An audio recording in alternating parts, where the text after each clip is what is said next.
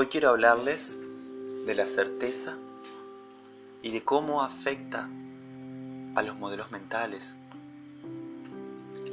dados los factores biológicos, lingüísticos, culturales y personales que conforman los modelos mentales y el hecho de que tales modelos mentales siempre operan en forma preconsciente, no es de extrañar que la gente crea con total convicción cosas como lo que yo veo es lo que está allí, lo que yo escucho es lo que el otro dice. Pero aunque parezcan razonables, estas frases no son correctas. Más aún son peligrosas. Como dice Nietzsche, solo un demente se deja guiar por la certeza. Cuando uno cae en la trampa de la certeza, asume que la realidad tiene que ser de la manera en que uno ve las cosas, y por lo tanto que todo el mundo debe verlas de la misma manera.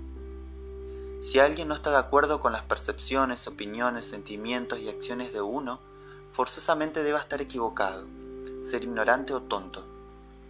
La certeza no deja espacio para modelos mentales alternativos e impide reconocer que la experiencia personal no es la realidad incondicional. La certeza es uno de los mecanismos de defensa del modelo mental. Así como el sistema inmunológico genera anticuerpos para destruir microorganismos agresores, el modelo mental genera sus opiniones descalificadoras para destruir los desafíos a sus certezas. Por ejemplo, uno presume inmediatamente que quienes se oponen a sus ideas tienen un propósito oculto o malas intenciones. O suele ocurrir que uno asume que ya cuenta con toda la información relevante, por lo cual escuchar a los otros es una pérdida de tiempo. La certeza impide que las personas consideren situaciones o ideas radicalmente distintas a las de sus modelos mentales. Si uno cree que su verdad es la verdad absoluta y cierta, no puede cambiar cuando cambia el mundo. Queda atrapado en su realidad, creyendo que es la realidad, estancado en las viejas ideas que le impiden adaptarse. Una parábola budista ilustra este peligro.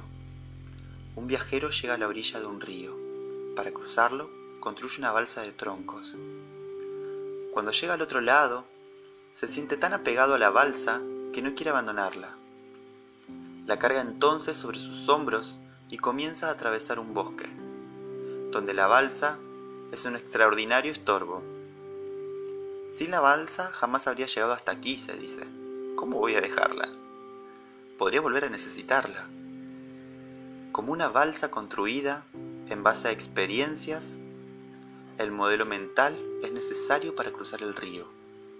Pero es muy difícil atravesar el bosque con un viejo modelo mental a cuestas.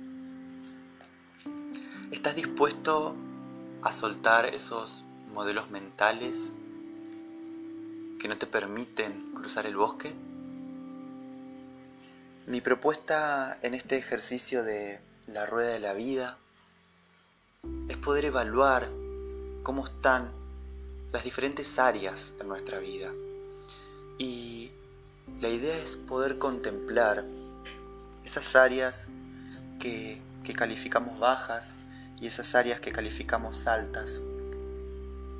Poder contemplar y tratar de observar desde qué modelos mentales las estamos viendo. Y tratar de ver si esos modelos mentales hoy en día nos siguen sirviendo. O si tal vez ya es hora de que los soltemos y de que creemos nuevos modelos mentales. En coaching eh, hay una fórmula que usamos que es hecho más percepción es igual a realidad. Nosotros no podemos cambiar los hechos, pero sí podemos cambiar la manera en que los percibimos.